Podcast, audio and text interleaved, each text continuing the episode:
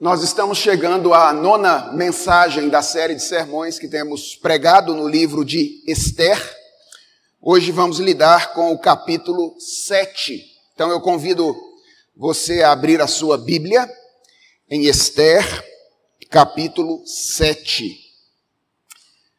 Eu vou fazer a leitura de todo este capítulo, capítulo curto, tem apenas 10 versículos. E eu quero convidar você a acompanhar de maneira atenta a leitura que farei e a receber com fé esta que é a palavra do nosso Senhor. Livro de Esther, capítulo 7.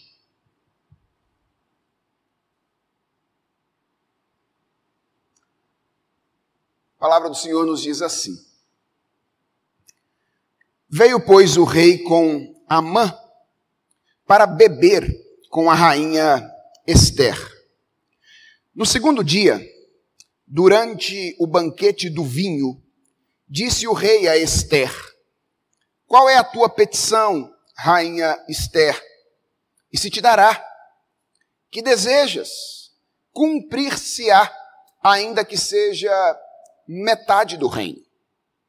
Então respondeu a rainha Esther e disse: Se perante ti ó rei, achei favor, e se bem parecer ao rei, desse-me por minha petição a minha vida, e pelo meu desejo a vida do meu povo. Porque fomos vendidos, eu e o meu povo, para nos destruírem, matarem e aniquilarem de vez. Se ainda como servos e como servas nos tivessem vendido, calar-me-ia porque o inimigo não merece que eu moleste o rei. Então falou o rei Assuero e disse à rainha Esther: Quem é esse? E onde está esse cujo coração o instigou a fazer assim? Respondeu Esther: O adversário e inimigo é este mal Amã. Então Amã se perturbou perante o rei e a rainha. O rei, no seu furor, se levantou do banquete do vinho e passou para o jardim do palácio. Amã, porém, ficou para rogar por sua vida à rainha Esther, pois viu que o mal contra ele já estava determinado pelo rei tornando o rei do jardim do palácio à casa do banquete do vinho, Amã tinha caído sobre o divã em que se achava Esther. Então disse o rei: Acaso teria ele querido forçar a rainha perante mim, na minha casa? E tendo o rei dito essas palavras, cobriram o rosto de Amã.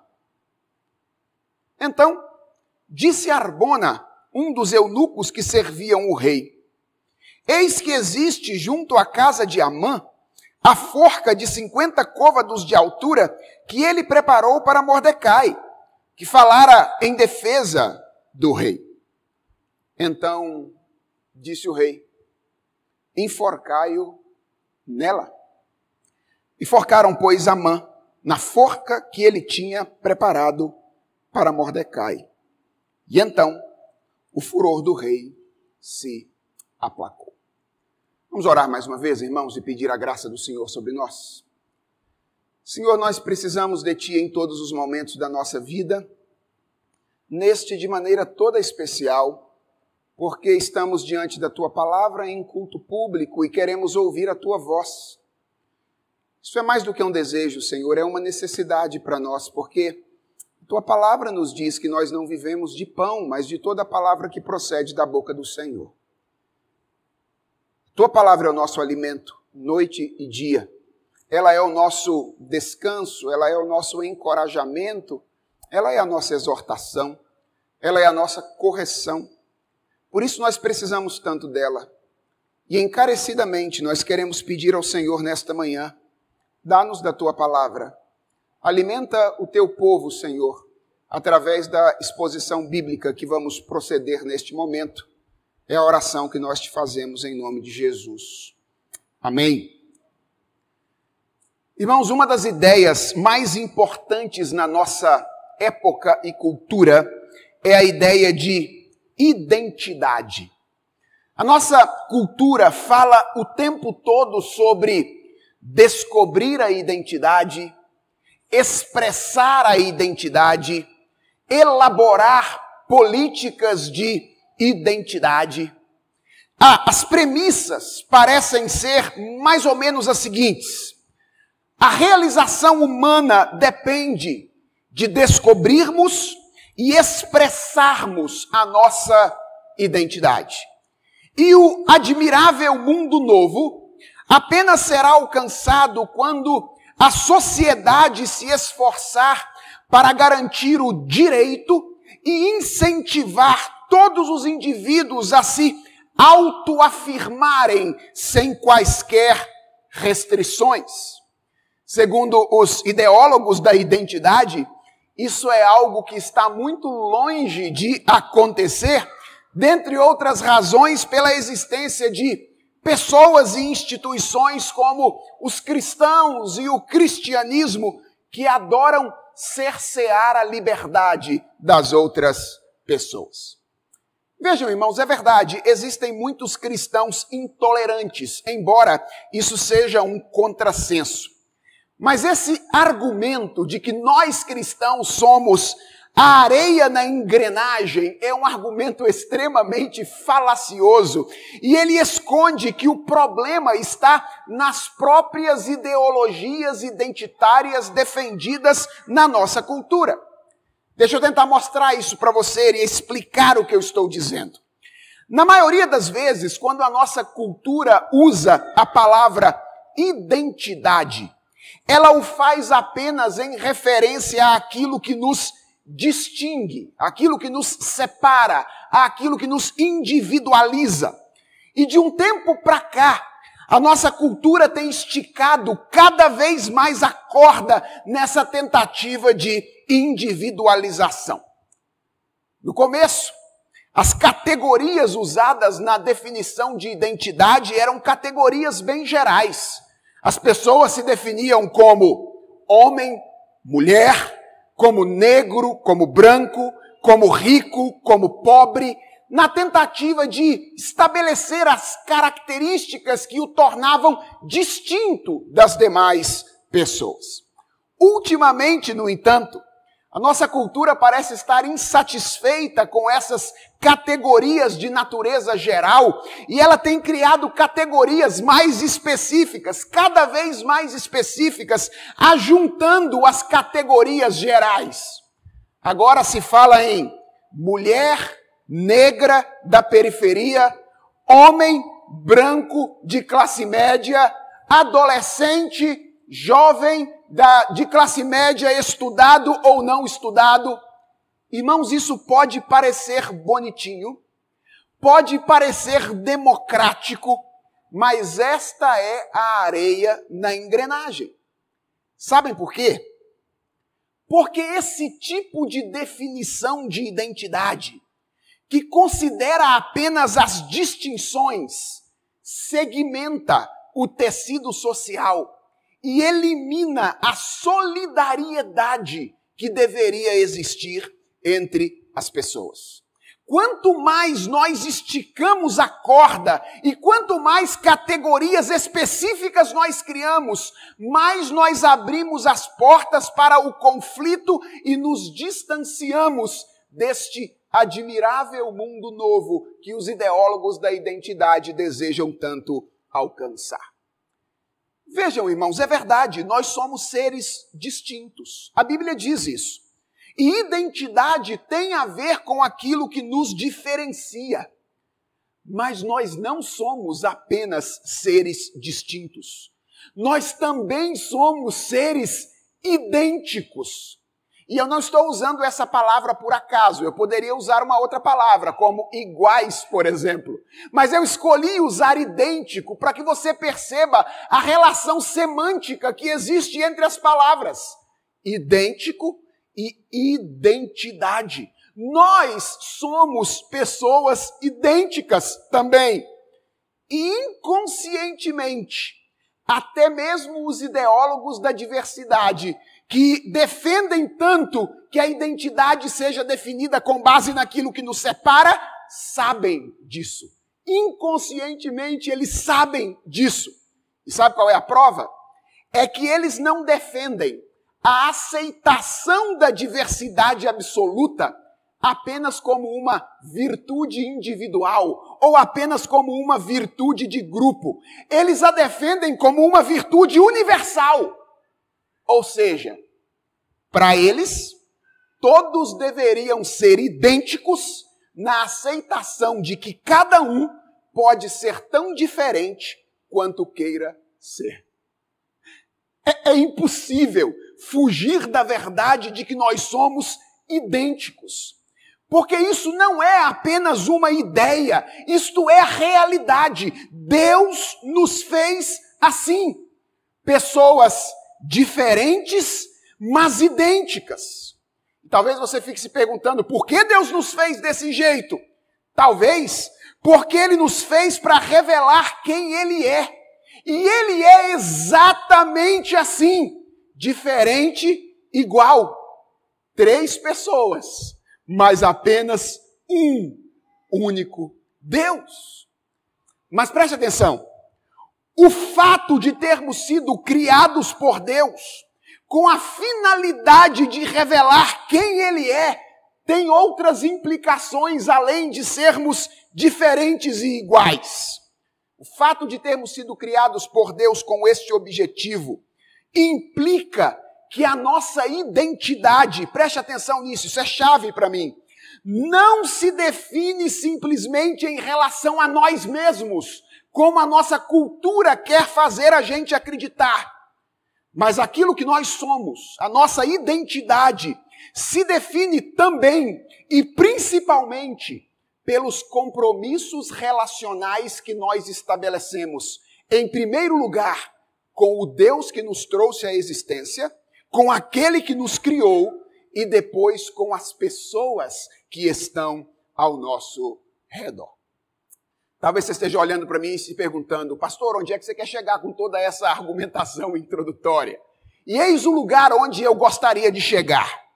Deve existir, preste atenção nisso, um contraste entre a maneira como a nossa cultura concebe a identidade e como nós cristãos devemos conceber esta ideia.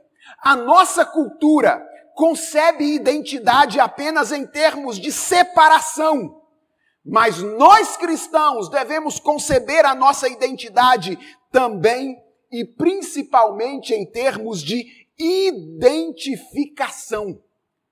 O que nós somos não se define apenas por de quem nós nos separamos, mas se define principalmente por com quem nós nos ajuntamos. Se você uh, teve um pai que pegou no seu pé quando você começava a andar com pessoas de reputação meio duvidosa, Provavelmente você já ouviu um ditado que eu ouvi inúmeras vezes da minha mãe na minha infância e na minha adolescência. Quando eu começava a andar com alguém que eles não gostavam muito, meus pais simplesmente diziam: Diga-me com quem tu andas, e eu direi quem tu és. Afinal, quem é você? Identidade é um tema recorrente no livro de Esther. Se você não percebeu isso ainda, eu quero lembrar você de algumas coisas. Aqui nós temos um rei que ignora identidades, só a dele importa, a das pessoas não. Aqui nós temos uma rainha que não renuncia à sua identidade.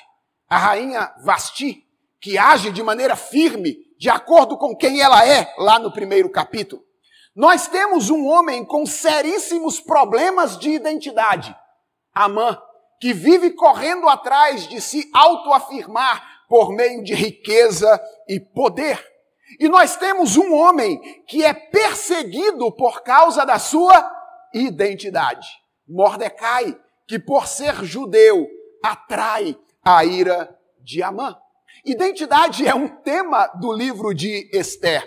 Mas talvez seja na personagem que dá nome a este livro, Esther, que esse tema recebe a tratativa mais aprofundada e mais dramática. Nós já vimos boa parte da história até aqui. Depois da deposição de Vasti, Esther ascende a rainha da Pérsia. E seguindo a recomendação de Mordecai, durante todo o processo seletivo e mesmo depois, nos primeiros anos do palácio, ela mantém sigilo a respeito da sua identidade. Ela não revela para as pessoas quem ela é, de qual povo ela descende, com quem ela está se relacionando. Até que a maldade de Amã e a passividade egoísta de Assuero colocam todos os judeus do império em perigo. E então Mordecai vai ter com Esther e exige que ela se revele, que ela declare a sua identidade, a fim de tentar livrar o povo da morte. Nos últimos capítulos, desde o capítulo 4 até o capítulo 6, nós temos visto Esther agir de maneira sutil, preparando o terreno para esse momento da revelação. E hoje nós chegamos ao capítulo em que isso vai acontecer.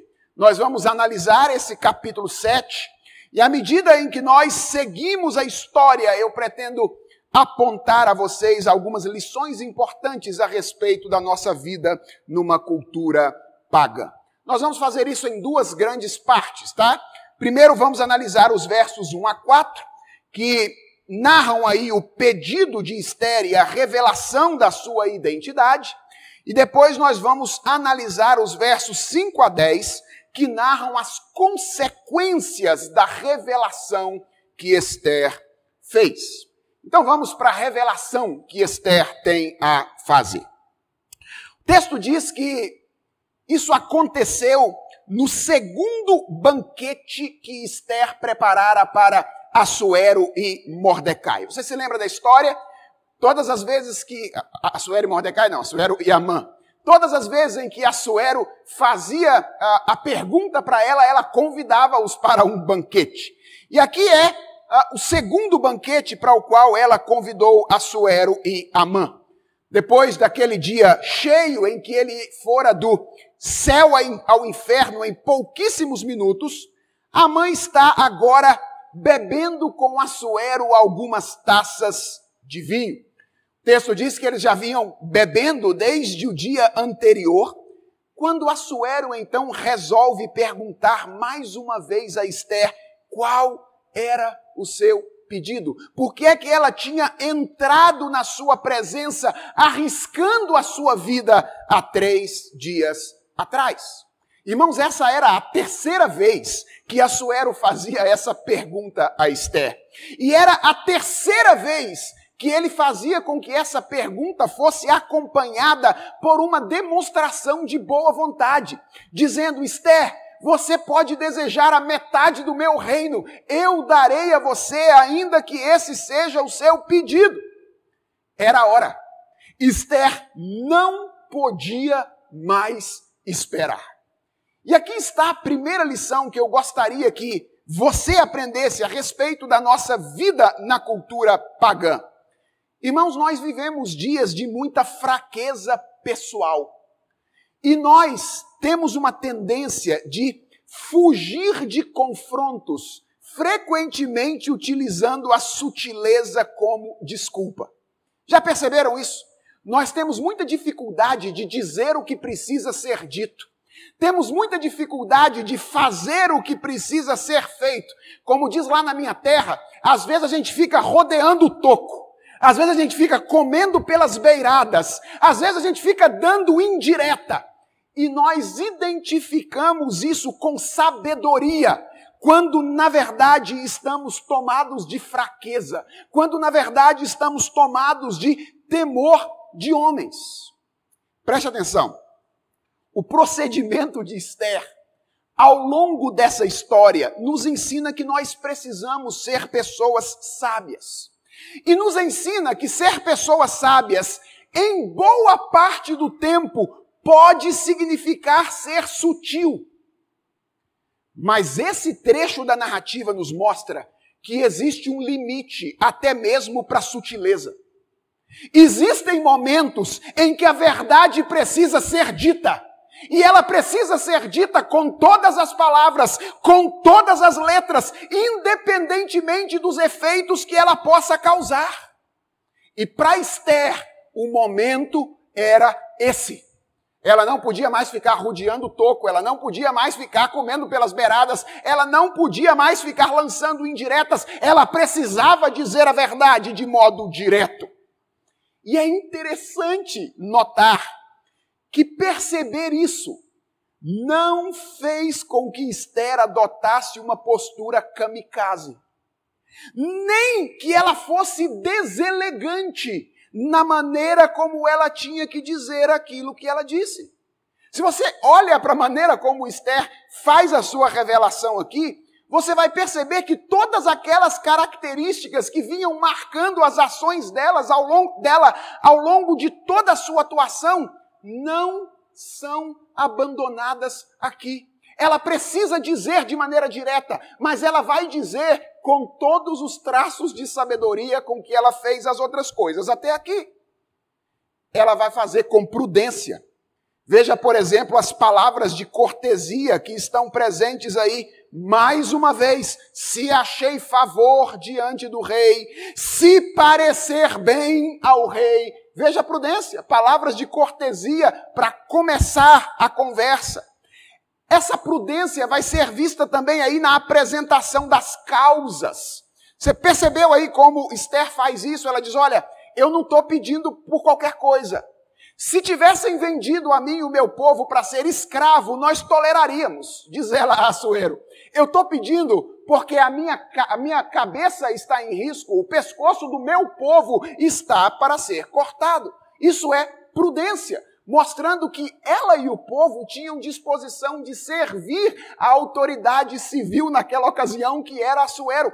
Eles não estavam sendo rebeldes, é isso que Esther está querendo dizer. Eles apenas estão lutando pela sua vida. E perceba, além de prudência, Esther continua agindo de maneira profundamente astuta. Esther usa aqui estratégia muito semelhante àquela que Natã usou quando ele foi confrontar o profeta Davi. Você percebeu isso? Até a pergunta de Assuero depois nos remete a isso. Quem é o homem? Esther age muito semelhante, de maneira muito semelhante a Natã. Em que sentido? Ela provoca os afetos de Assuero sem dar nome aos bois desde o começo, para que ele estivesse sensibilizado quando então o nome fosse apresentado depois. Percebe a esperteza? Percebe a astúcia de Esther nessa ocasião? E deixa eu te mostrar mais ainda sobre a astúcia dessa dela. Ela faz isso apelando para aquilo que mais provavelmente poderia mover o coração de Assuero naquela ocasião, que era o apreço que Assuero tinha pelas suas posses. Nesse caso, ela mesma, a rainha. Irmãos, lembrem-se, nós estamos no contexto de um governo ditatorial aqui na Pérsia. Não havia direito constitucional à vida e à liberdade no Império Persa. Na Pérsia, o rei era a lei. E Assuero não era lá muito pró-vida, ok? A execução de alguém ou de um grupo não era algo tão incômodo para Assuero como o final desse capítulo vai deixar claro. Logo, o apelo à malignidade de um genocídio provavelmente não mexeria com o coração de Assuero nessa ocasião. Se Esther chegasse lá para argumentar com a moral, com a ética, muito provavelmente isso não teria nenhum impacto no coração de Assuero, porque ele não era um homem tão ético quanto nós gostaríamos que fosse. Mas ele era um homem extremamente apegado às suas coisas. Ele tinha zelo pelo seu harém. e principalmente zelo pela sua rainha. Então o que é que Esther faz? Ela se identifica com o seu povo. E ela relaciona o destino dela ao destino do seu povo, nesta ordem. Você percebeu isso aí no texto? Ela pede primeiro pela sua vida e depois pela vida do seu povo. Ela se identifica com ele, identifica o destino dela com o destino do povo judeu nesta ocasião. Visando que o zelo de Assuero pelas suas posses, neste caso a rainha, redundasse na libertação de todos. Irmãos, daqui a pouco nós vamos perceber que, sem saber, Esther está agindo profeticamente nessa ocasião. Mas, por hora, existe uma outra lição que eu gostaria que você anotasse aí, no que diz respeito à maneira como nós devemos agir numa cultura pagã. O que Esther nos ensina aqui, meus irmãos, é que uma atuação sábia numa cultura pagã implica usar os interesses dela contra ela. Você percebeu isso? O esforço cristão na cultura, vez após outra, implica em usar os interesses da cultura contra a própria cultura. Quando nós nos engajamos em esferas da vida cultural, como a educação, as artes, a política, a economia, atualmente dominadas por um espírito pagão, nós precisamos aprender até onde é possível, até onde a nossa fidelidade a Deus não é exigida, a usar a linguagem e os interesses vigentes naquela esfera contra ela, para reverter os seus interesses. Foi isso que Esther fez nessa ocasião. Usou os interesses de uma cultura pagã contra ela para que algo bom pudesse acontecer e uh, ser estabelecido. E a estratégia de Esther funciona de um modo perfeito. E aqui nós entramos então nessa, nesse segundo momento do texto, que são as consequências da revelação de Esther. O texto diz que logo depois de ouvir as palavras de Esther, Assuero, meio indignado, agora imagino eu, perguntou: Quem é esse homem? E onde ele está? Já indicando que o destino desse homem estava de uma vez por todas traçado. Assuero não apenas pergunta quem é ele, Assuero pergunta quem é ele e onde ele está, porque eu vou atrás dele para pegá-lo. É isso que Assuero pergunta a Esther nesta ocasião. E Esther responde no verso 6 dizendo: O adversário e inimigo é este mal Amã. E aqui existe uma outra lição que nós precisamos aprender sobre a nossa atuação numa cultura pagã. Nós precisamos aprender, irmãos, a nos alegrar com as vitórias possíveis. Eu sinto que muitos cristãos sofrem demais ao longo da sua vida no envolvimento com a cultura, porque eles cultivam uma falsa expectativa com respeito ao impacto das ações deles na vida cultural. Eles nutrem a expectativa de que verão tudo transformado de uma hora para outra. E eles ficam então frustrados quando eles percebem que isso não está acontecendo. Nós precisamos aprender, anote isso, que vivendo numa cultura pagã, o que nós experimentamos na maioria das vezes são vitórias possíveis. São flashes parciais daquilo que nós vamos experimentar na eternidade. Vejam, Assuero, eu não sei se você reparou isso, mas Assuero era corresponsável pelo genocídio dos judeus. Lembra? O decreto tinha sido assinado por Amã, mas ele havia sido selado com o anel de Assuero.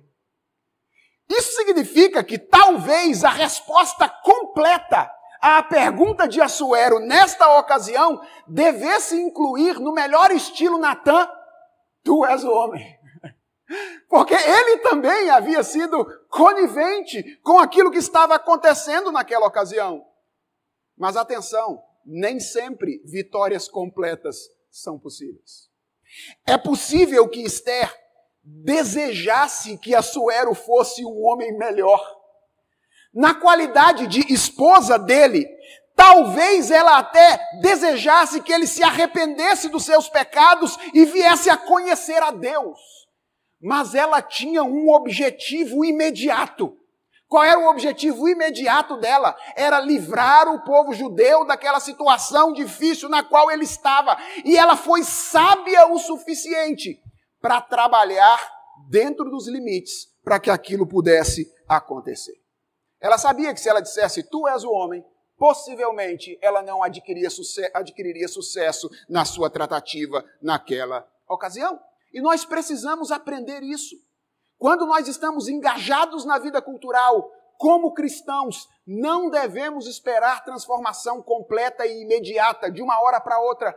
As coisas mudam na medida do possível, a partir das nossas atuações com a graça de Deus. E como é que os homens reagiram então à ação de Esther? Diz o texto que o rei ficou irado. E como diz aí a narrativa no verso 7, ele saiu para dar uma volta pelos jardins do palácio. Uma coisa boa a fazer quando nós estamos tomados de ira, não é mesmo? Estamos nervosos. Sair para tomar uma fresca. Vai lá no Parque do Ibirapuera, vai lá em outro parque da cidade, sei lá, pega o seu jatinho, vai para o Central Park em Nova York. Quando você tiver um momento de muita ira, é, é, isso é uma coisa boa a fazer, sai e vai tomar uma fresca.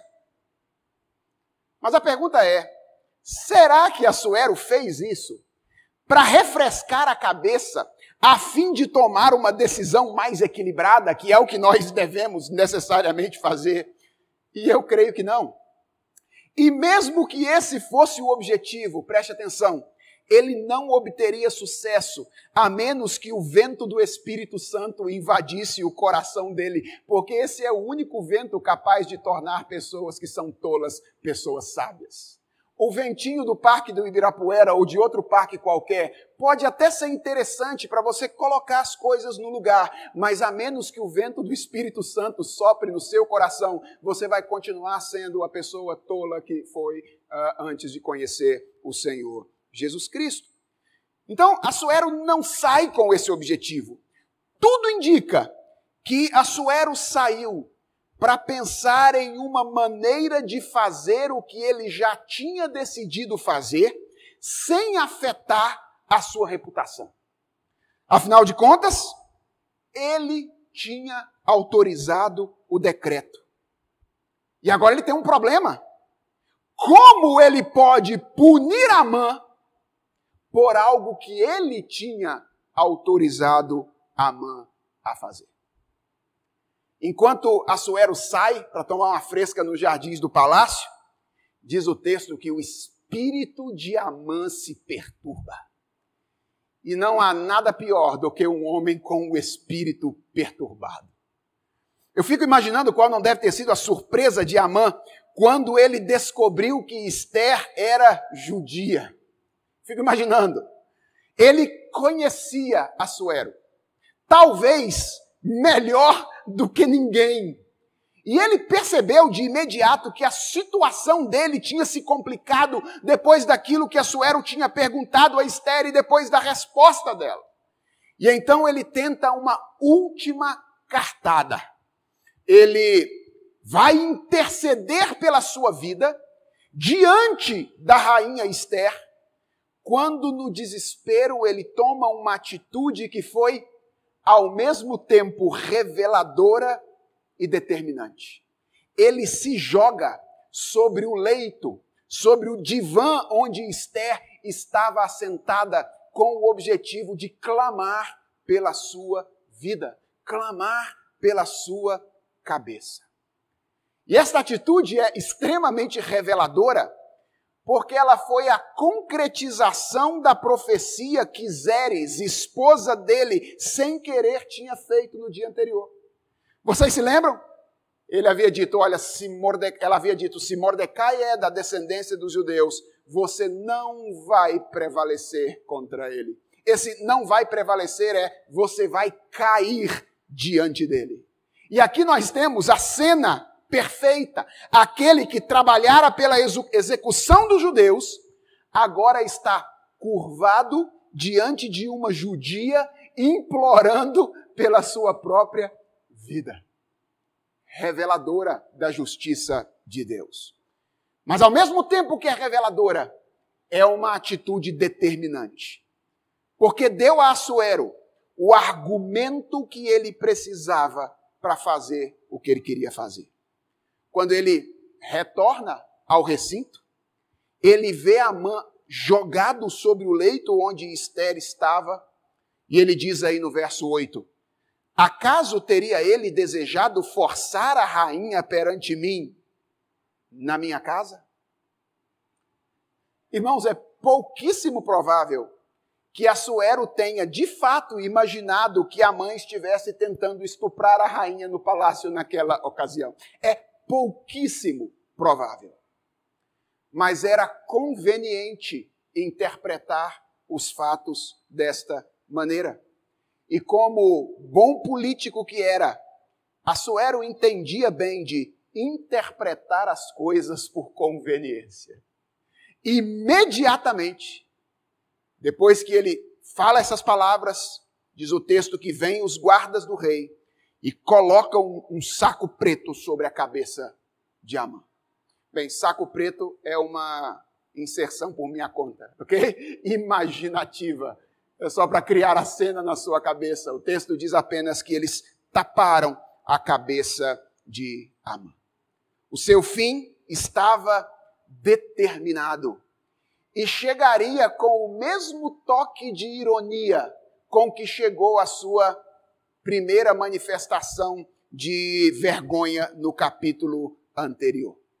Sempre tem alguém para lembrar alguma coisa que não deveria, não é verdade?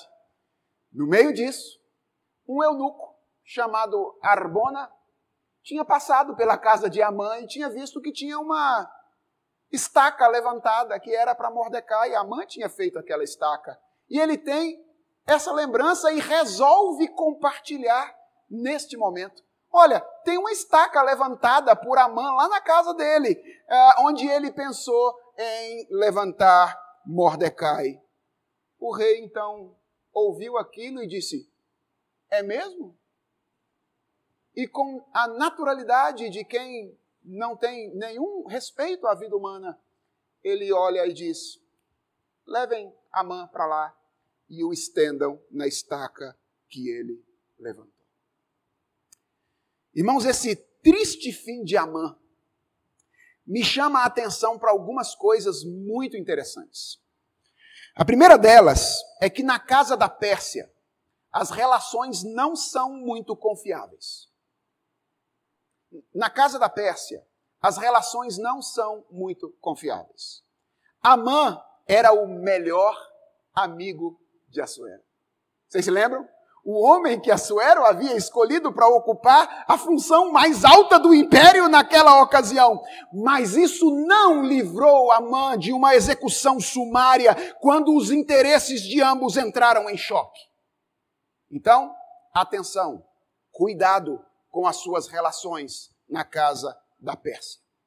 A segunda coisa que isso me ensina é que pouco tempo é necessário para que a instabilidade das riquezas desse mundo sejam reveladas. Cerca de 48 horas foram suficientes para que Amã fosse de primeiro-ministro da Pérsia a inimigo do império condenado à morte. Neste mundo é assim. 48 horas são suficientes para que alguém deixe de ser primeiro-ministro de um país e seja executado por esse mesmo país por causa da sua infidelidade. E por último, o triste fim de Amã nos ensina que a impiedade jamais passa impune. A vida de Amã, irmãos, é uma grande ilustração daquele princípio expresso pela sabedoria bíblica em Provérbios 26, 27. O que, que diz o provérbio? Quem abre uma cova acaba caindo nela, e a pedra rolará sobre quem a pôs em movimento. Algo semelhante é dito pelo Salmo de número 9, que nós lemos no início do nosso culto. Afundam-se as nações na cova que fizeram, no laço que esconderam, prendeu-se-lhes o, o pé. Faça conhecido o Senhor pelo juízo que executa. Enlaçado está o ímpio nas obras de suas próprias mãos. E o texto termina com uma afirmação histórica, mas de profundo significado teológico. Como é que o texto termina? Termina dizendo: Então, a ira do rei se aplacou. Quem é você? Nós temos sido estimulados nos últimos anos a responder a essa pergunta sempre a partir daquilo que horizontalmente nos distingue. Ah, eu sou branco, eu sou negro, eu sou homem, eu sou mulher, eu sou rico, eu sou pobre, eu sou nordestino, eu sou sulista, eu sou de esquerda, eu sou de direita. Nós temos sido estimulados ao longo dos últimos anos a responder a essa pergunta assim.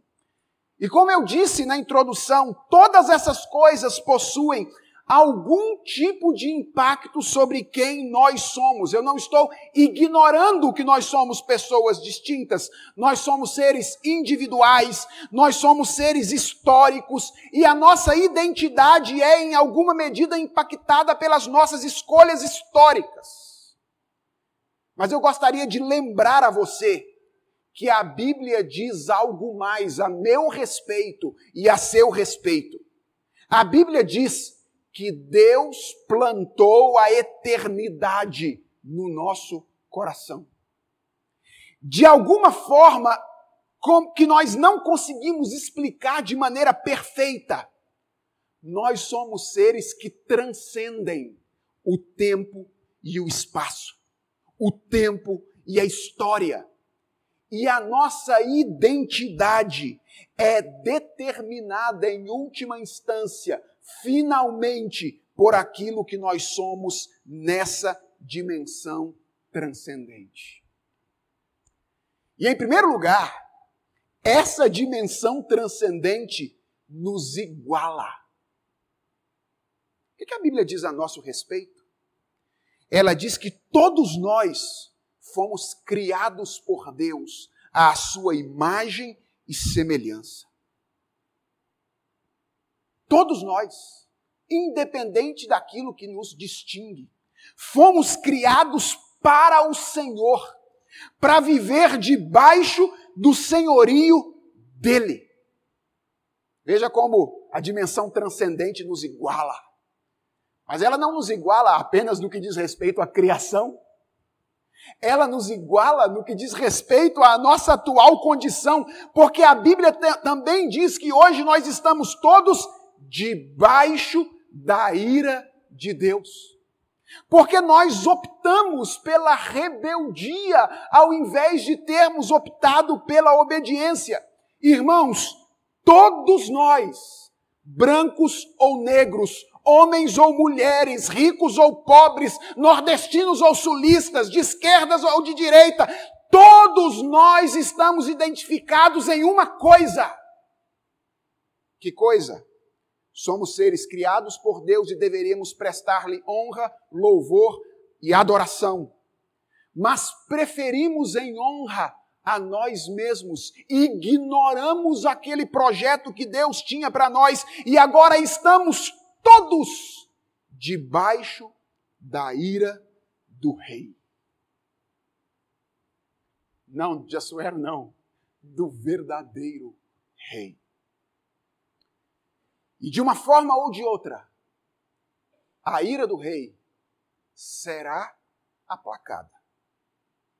Porque, ao contrário de reis humanos, Deus não pode ser manipulado pelas pessoas. Assuero era manipulado por Amã, manipulado por Esther, ficava de um lado para o outro a depender das pessoas que estavam ao lado dele. Deus é imutável. A sua ira, a sua justiça necessariamente precisará ser satisfeita. E é aqui que essa dimensão transcendente que nos une, nos distingue, nos separa, envolvendo uma escolha que todo ser humano precisa fazer.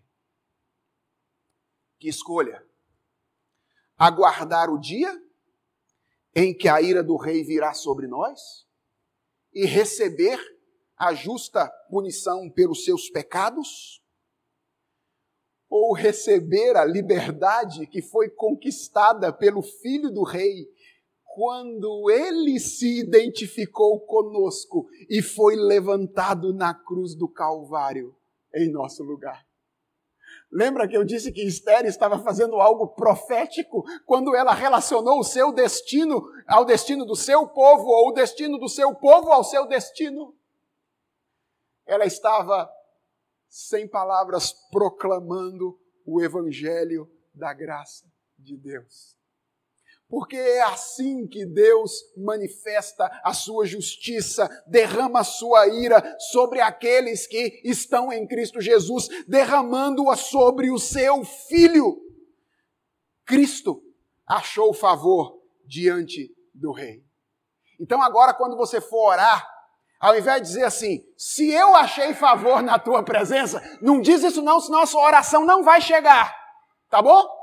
Às vezes a gente começa o culto orando assim, não é? Senhor, recebe a nossa adoração porque ela é feita com a maior sinceridade do mundo. Não vale nada. A nossa sinceridade, sinceridade de pecador diante de Deus, não pode uh, conquistar o favor dele em relação a nós. Eu estou dizendo que a gente não tem que ser sincero? Não, a gente tem que ser. Mas a oração de início de culto é: Senhor, nós sabemos que nenhum de nós poderia estar aqui e ser recebido pelo Senhor hoje, pelo que nós podemos fazer. Mas o Senhor Jesus Cristo entrou na tua presença no nosso lugar. E agora, quando o Senhor for receber a nossa adoração, nos recebe não por causa daquilo que nós vamos fazer, mas por causa daquilo que Jesus Cristo já fez em nosso lugar na cruz do Calvário. Então agora você pode se aproximar diante de Deus e dizer: Senhor, na certeza de que Cristo achou favor diante da tua presença. E pode se aproximar diante dele para ser tratado não como um condenado à morte, porque agora já não há mais nenhuma condenação para aqueles que estão em Cristo Jesus. Você pode se aproximar dele para ser recebido como um filho amado do Senhor. Essa é a escolha mais importante da sua vida. Essa é a escolha que verdadeiramente vai definir quem você é. Qual é a sua identidade? Se você é alguém que está aguardando a punição de Deus por ocasião da segunda vinda, ou um perdoado por causa daquilo que Jesus Cristo fez na cruz do Calvário. Por isso, se você ainda não é cristão, se você ainda não tem um compromisso verdadeiro com Jesus Cristo, eu quero insistir com você nesta manhã. Lembre-se de Amã e aproveite a oportunidade. Talvez, como ele, você esteja vivendo em função da sua satisfação pessoal. Talvez você esteja nos últimos anos trabalhando para construir o seu reino, correndo atrás de sexo, dinheiro e poder, como se isso fosse determinante para aquilo que você é ou para a sua identidade. E preste atenção, eu não estou falando apenas com você que anda frequentando bordéis, que está envolvido com grandes esquemas de corrupção, que está correndo atrás de grande reconhecimento midiático. Eu estou falando com você que acha que por ser homem ou mulher você é melhor do que os outros. Eu estou falando com você que não consegue tirar os olhos da pornografia na tela do seu computador ou do seu celular. Eu estou falando com você que vive dando uma de inteligente no Facebook ou no Instagram, correndo atrás do reconhecimento das pessoas, postando livro que você não lê, citação que você não conhece. Lembre-se, tudo o que Amã havia conquistado, tudo, e não foi pouca coisa, evaporou em poucos minutos. Esse é o destino de quem está vivendo em função do seu próprio reino. Mais cedo ou mais tarde. Então eu quero convidar você, se você ainda não é um cristão, Hoje pode ser dia de arrependimento para você. Creia em Jesus Cristo e se identifique com Ele. Ouça a promessa. Ele disse assim: Aquele que me confessar diante dos homens, eu confessarei diante do meu Pai que está nos céus.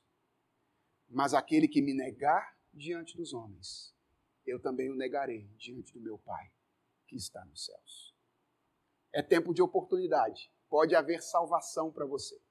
Você pode sair daqui nesta manhã transformado de um súdito do seu próprio reino para um súdito do reino vencedor, o reino de Jesus Cristo, que está sendo estabelecido e será consumado por ocasião da sua segunda vida. Agora, se você já é cristão, então o meu estímulo a você hoje é Lembre-se de Esther e não esconda, nem negocie a sua identidade. Cristo se identificou com você.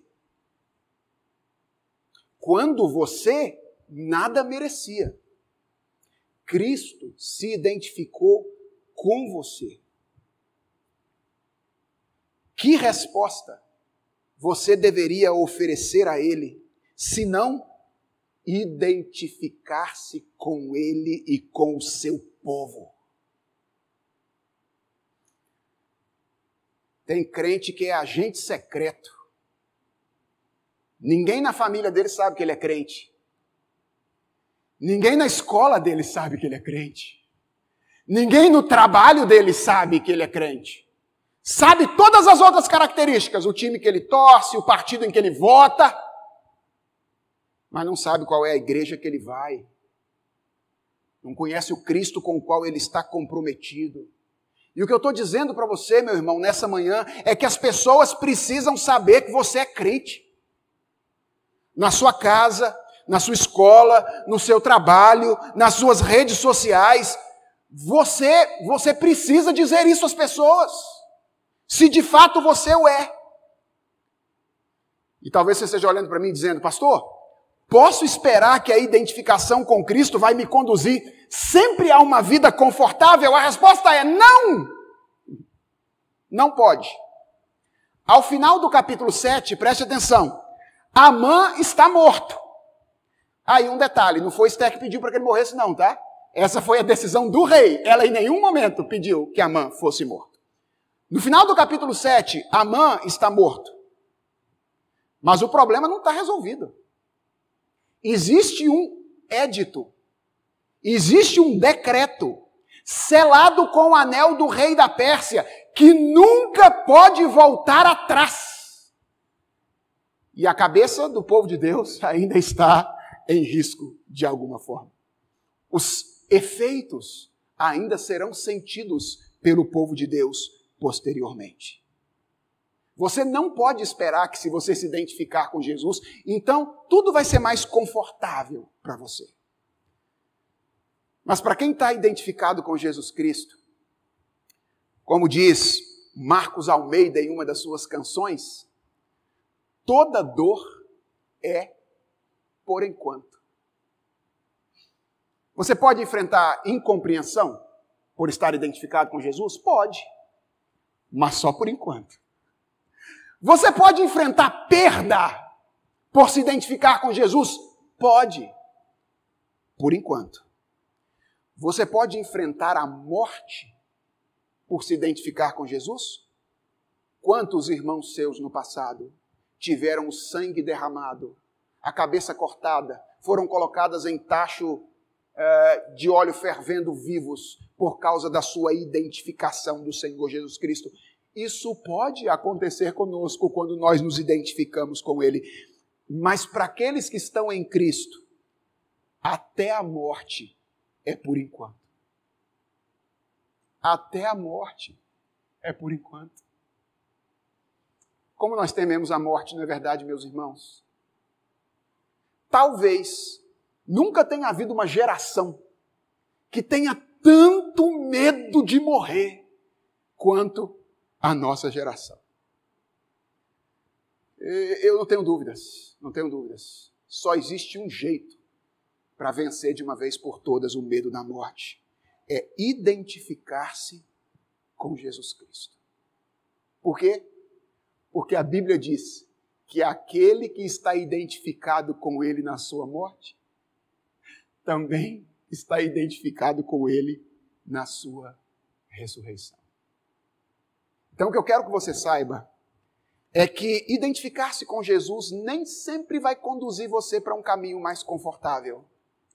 Mas você não tem razão nenhuma para esconder quem você é diante das pessoas, nos ambientes onde você está. Porque toda perda, toda incompreensão, toda dificuldade que você experimente por causa da identificação com Jesus Cristo é pequena perto da glória que você vai experimentar com Ele quando Ele vier no seu reino.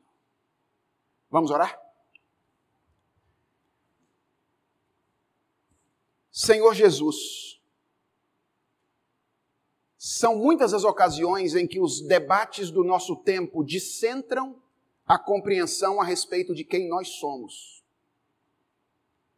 Quantas vezes nós nos definimos de maneiras diversas e nos esquecemos daquilo que é mais importante.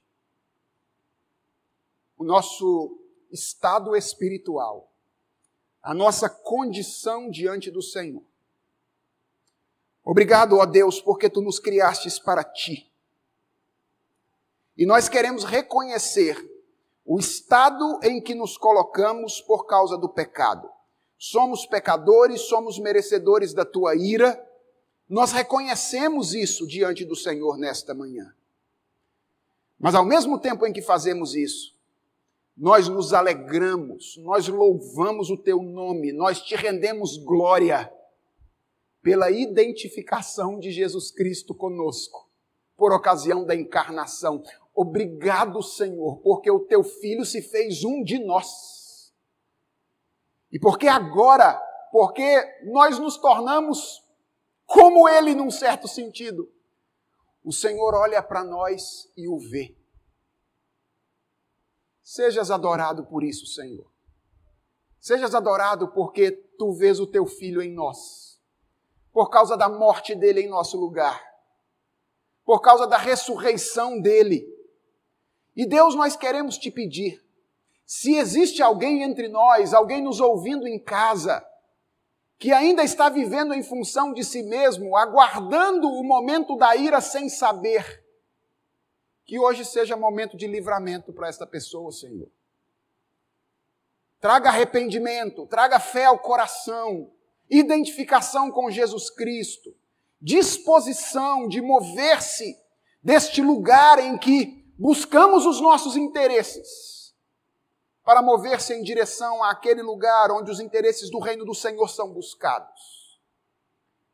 E quanto a nós, Senhor, que já cremos em Ti, temos vivido contigo, temos caminhado com o Senhor, não nos deixe ter vergonha de dizer quem somos.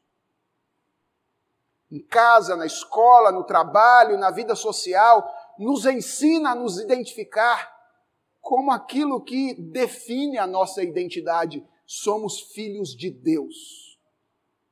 Somos cidadãos do teu reino. E nos ajuda a contar isso para todas as pessoas que estiverem ao nosso redor. e convidá-las a fazer parte desse reino juntamente conosco. Livra-nos da vergonha, livra-nos do medo, encha-nos de coragem, porque só assim nós poderemos agir com sabedoria, como Esther agiu nesta ocasião. É a oração que nós te fazemos, em nome de Jesus Cristo, nosso Senhor. Amém.